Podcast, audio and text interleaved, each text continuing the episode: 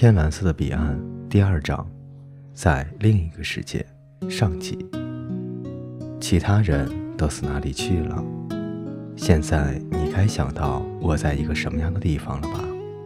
在这里，到处跑着各种各样的人，也许有好多历史名人呢。你可以想象，你一旦死了，你可以遇见好多过去时代的人物，你可能见到铁器时代的人。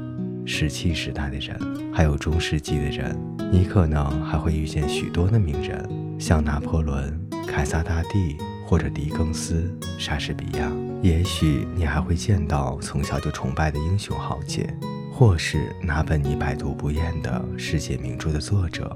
你可能还热切的希望他跟你讲讲他的生平事迹，或者至少说上两句话也好。至少你可以告诉他们。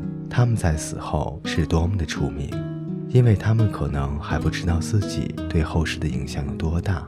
当然，除非已经有别人在你之前告诉他们了。但是很可惜，你找不到他们，那里见不到狄更斯，那里也找不到成吉思汗，穿着兽皮死了几千年的山顶洞人，你也一个都见不着。当然，乌偶是个例外，我在后面会再跟你说他。埃及艳后你见不到，先知摩西你也见不到。实际上，你见到的绝大部分死神都是跟你一个差不多时代的人，其他人都死哪里去了？好像好多年前像我一样死去的那些人都到哪里去了呢？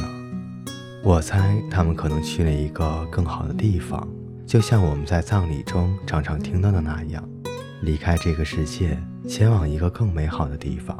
但这话对我来说不太合适。我在这个不管是叫另一个世界，还是叫什么名字的地方到处游荡，我倒是颇有几分想在这个所谓的另一个世界里见见那些已经去世多年的历史名人，哪怕是过去时代的普通人也好。这样我就可以跟那些死了好多年的人去吹一吹高科技、大奖汽车、直升机，还有电脑。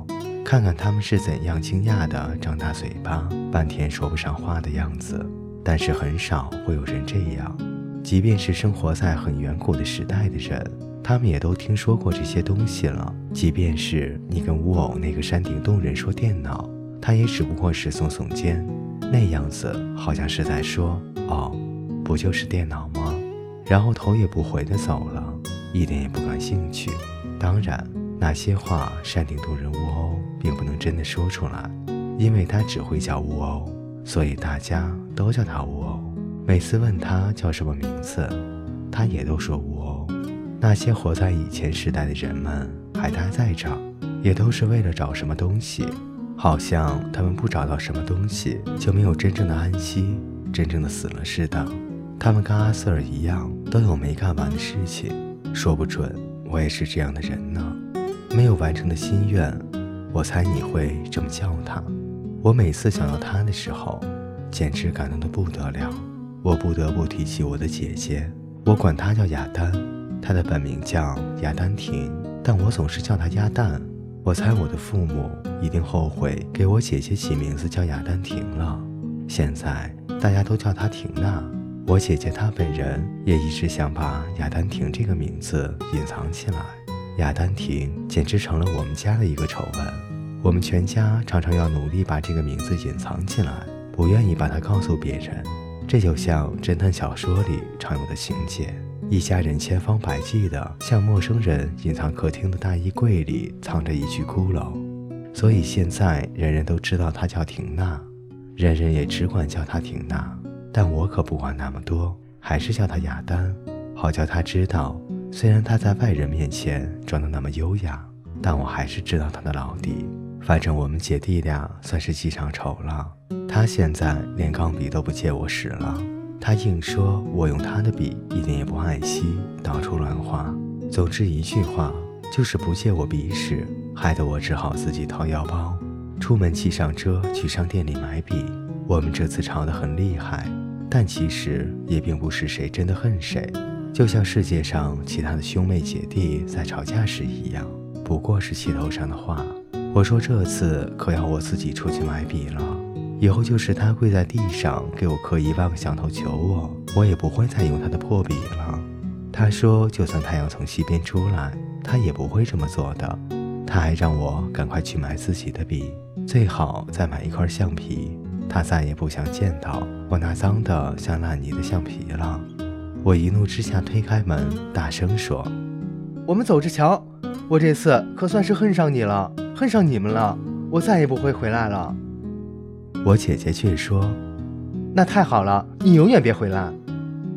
你会后悔的，你会后悔你说的话。鸭蛋，我要是在那天死了，你准保会后悔的。”但她却说：“你放心吧。”我不会的，我高兴还来不及呢，赶快走，永远别叫我鸭蛋了。我用力的把门撞上，骑上车就走了。我被卡车撞死了，现在我在这里了，我已经彻底断了气，没了命。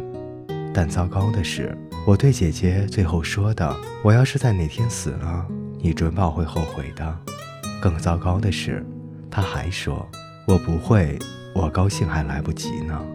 我现在特别想见我的姐姐，对他道歉，说那话不是我的真心话。我想他现在也一定特别想对我道歉，说他说的话也不是真心的。我知道我姐姐根本不会有这样的意思，她现在肯定跟我一样难过的要死，所以我现在特别想回去见她，告诉她我真的很爱她，她就不用那么难过，别再哭了。还要告诉他，他可以用我所有的东西，包括我养的所有的昆虫，但是是不可能了，我不可能回去了，因为我已经死了。现在我想，我有点像阿瑟了，或许还有点像那个山顶洞人巫偶。虽然不知道巫偶还有什么未了心愿，因为别人问他什么，他只会说巫偶。我肯定很像他们，还有事情没有完成。我渐渐有点明白了，人死了，并不是一切就完了、结束了。阿瑟走后，我开始游荡，一边想着自己的心里事。我渐渐有点明白了，人死了，并不是一切就完了、结束了。如果真的是这样，那么所有的死人都应该待在这另一个世界。但实际上，绝不是这样的。过去的好些人都没有待在这里，所以他们肯定是奔向了别的地方，说不定就是那个天蓝色的彼岸，也就是遥远地平线的那边。大概我也应该奔向那里，但去得了去不了那里，可能要看你能不能完成自己未来的心愿。也就是说，你应该还有没有干完的事情，但我该怎样完成我还没有干完的事情呢？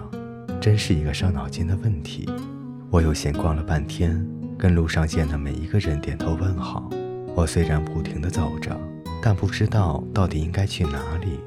我在卡车压到我身上的前几分钟，都跟亚丹说了些什么呀？多么傻的话呀！我要是在那天死了，你准会后悔的。你可以想象一下，有一天你死了，每个人都很难过，大家都痛哭不止，特别是把你的小棺材放在墓穴中。大家都会说：“哎，多好的一个小男孩啊，多好的一个小女孩啊！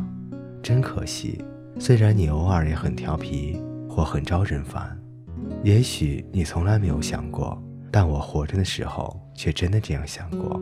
我有时在夜里躺在床上还没有睡着，就会开始胡思乱想：要是我一觉睡着再也不醒，大家会怎么样？他们会怎么说？”我的爸妈该怎么把这个不幸的消息告诉亲友？我幻想到了自己的葬礼，想到了鲜花，还有我学校里的人，他们肯定都不敢相信我已经死了。那些跟我吵过架、拌过嘴、打过架的同学，肯定特别的内疚、难过，这可真够他们受的。但我发现我在心里其实早已经原谅了他们。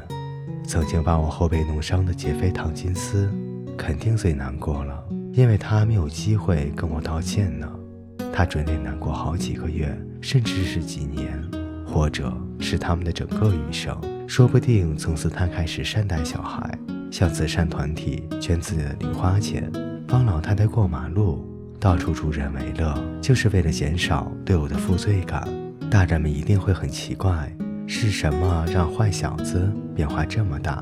他怎么就完全变了一个人，简直快成圣徒了？在他妈妈看不到他的时候，也不去掰蜘蛛的腿了，也不往蜗牛的身体里撒盐了。除了我之外，没有人会知道是什么原因让他完全变了一个人。但我也不会把这件事告诉任何人，因为我已经死了。不过，这真是一个感人的范例。在我的幻想里，我一度想我在那个活人的世界中，只不过就是安安静静的躺着。我的意思是说，我虽然死了，但我还在那里，可以看见每一个人，听见他们哭泣的声音，还不停地说着：“可怜的哈利，他是多么好的一个孩子啊！我们再也不会有这么杰出的孩子了。”我为他们十分的难过，因为他们永远失去了我。我甚至没有办法想象。没有我，他们可怎么活下去？他们可能还要开一个大会，集体讨论一下。没有我，他们可该怎么办？或者，他们还要买好多的啤酒，要借酒消愁。只要你一想到每个人对你的死都是那么悲痛欲绝，你浑身就会感到热乎乎的，就好像吃了好多浓浓的辣椒粉。你觉得自己简直就是悲剧中的英雄了。如果你还不是病死在床上，那可就更好了。比如你舍身抢救落水儿童，胳膊里夹着小孩，奋力游到岸边，把小孩交到泣不成声的母亲手里，自己却因虚脱而死在岸边的泥地上，谁都会为此把他全部的敬仰放在你一个人的身上。人们会为你立一座纪念碑，还要颁发给你奖章。虽然你已经死了，大不了他们了。就算是当地所有的鸽子也都会飞来，争着往你的头上落。如果你愿意，这些都可以成为你的想象。不管人家怎样的难过，你都不会感到伤心，一直会感觉十分的良好。至少我原来一直是这么设想的。但实际情况呢？你不完成你还没有干完的事情，你会一直感觉很难受。各位听众朋友，今天的故事就为您播讲到这里，我们下期再见。